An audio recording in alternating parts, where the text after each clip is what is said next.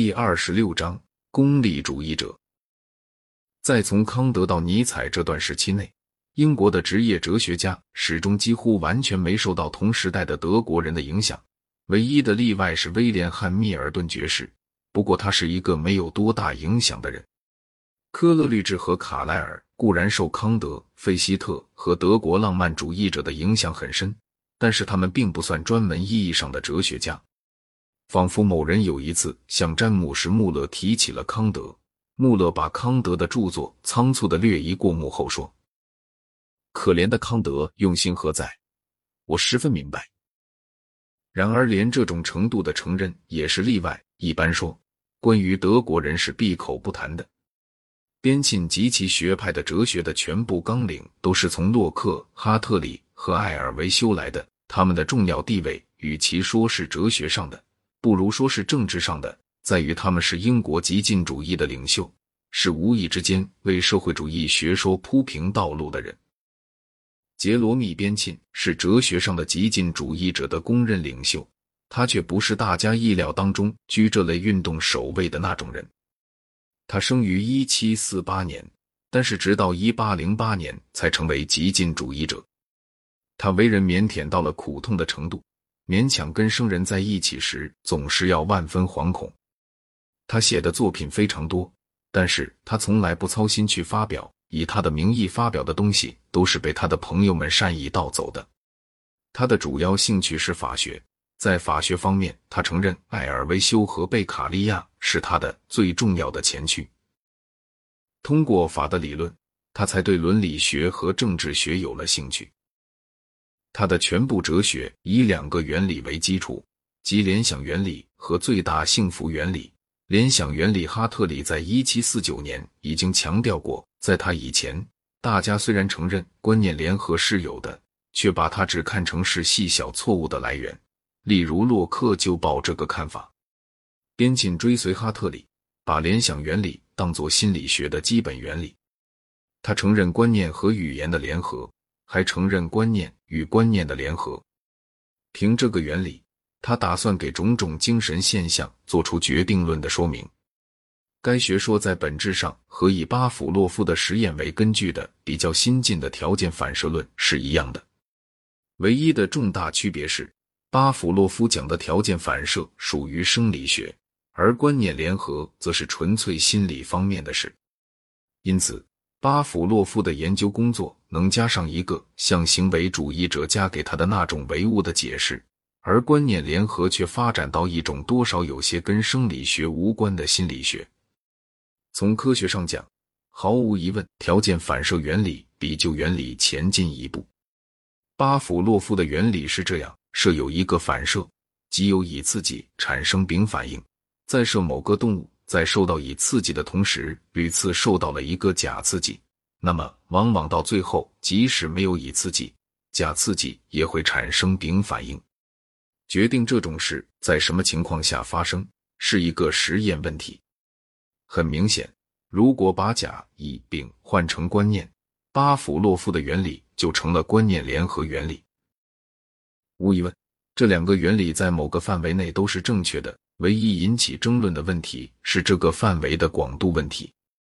就像某些行为主义者讲巴甫洛夫原理时夸大了这个范围的广度，边沁和他的信徒们讲哈特里原理时也夸大了这个范围的广度。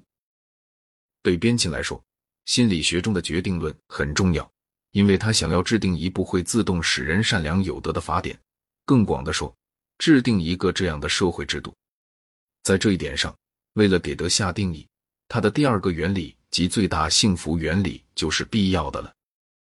边沁主张，所谓善便是快乐或幸福，他拿这两个词当同义词使用；所谓恶便是痛苦。因此，一种事态如果其中包含的快乐超过痛苦的盈余大于另一种事态，或者痛苦超过快乐的盈余小于另一种事态，它就比另一种事态善。在一切可能有的事态当中。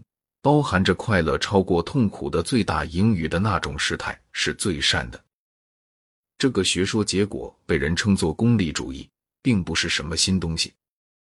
早在一七二五年，哈契逊已经提倡过它。边沁把它归功于普利斯特里，不过普利斯特里对此倒没有特别资格。实际上，洛克的著作中就包含有这个学说。边密的功绩不在于该学说本身，而在于他把它积极的应用到种种实际问题上。边沁不仅主张善即是一般幸福，而且主张每个人总是追求他所认为的自己的幸福。所以，立法者的职责是在公共利益和私人利益之间造成调和。我不偷窃，这是符合公众利益的。但是，除非存在着有效的刑法，这并不符合我的利益。因而，刑法是使个人的利益和社会的利益一致的一个方法，这便是刑法存在的理由。用刑法来惩治人，是为了防止犯罪，不是因为我们憎恨犯人。刑罚分明比刑罚严厉重要。当时在英国，有许多很轻微的犯罪也不免遭死刑，结果陪审员们因为觉得刑罚过分，常常不肯判罪。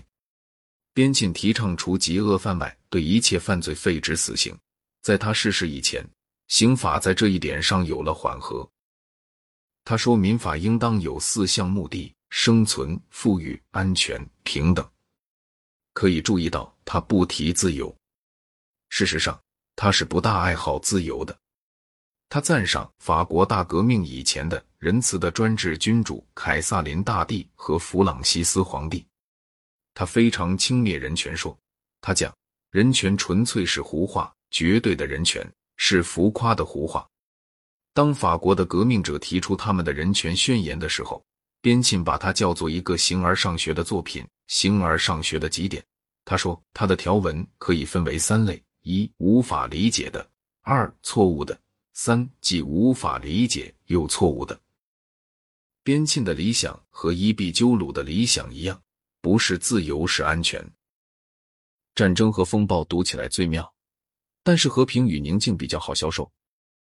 他向极进主义的逐渐发展有两个根源：一方面是从关于快乐和痛苦的计算推出来的一种平等信念；另一方面是把一切事情都付诸他所理解的理性去裁定，这样一个百折不挠的决心。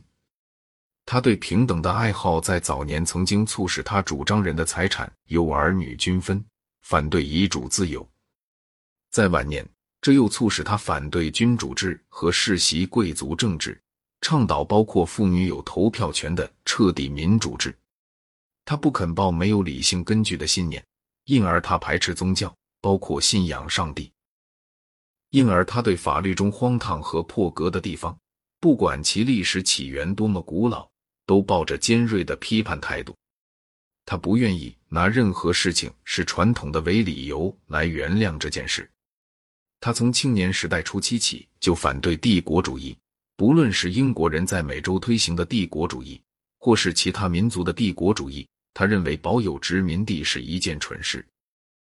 由于詹姆士·穆勒的影响，才使边沁在实际政治上采取一定的立场。詹姆士·穆勒比边沁小二十五岁，他是边沁学说的热诚信徒，然而也是一个积极的激进主义者。边沁赠给穆勒一所房子，这所房子以前曾属于密尔顿。而且在他编写一部印度史的时候，给他经济上的帮助。这部历史完成后，东印度公司给了詹姆士·穆勒一个职位。后来，东印度公司也聘任了他的儿子，一直到由于印度暴动的结果而撤销他时为止。詹姆士·穆勒非常钦佩孔多塞和艾尔维修，他和那个时代的所有激进主义者一样，信服教育万能。他在他的儿子约翰·斯图亚特·穆勒身上实践自己的学说，其结果有好有坏。最重大的坏结果是，约翰·斯图亚特甚至在发掘了他父亲的见解一向很狭隘的时候，也绝无法完全摆脱掉他父亲的影响。詹姆士·穆勒和边沁一样，认为快乐是唯一的善，痛苦是唯一的恶，但是他又像伊壁鸠鲁，最看重适度的快乐。他认为知识上的乐趣是最高的乐趣，节制是首要的美德。他的儿子说：“激烈的事物在他说来是轻蔑非难的对象。”又补充说：“他反对现代人的重感情。他和整个功利主义派一样，完全反对各样的浪漫主义。他认为政治可以受理性支配，并且指望人们的意见可以由证据来决定。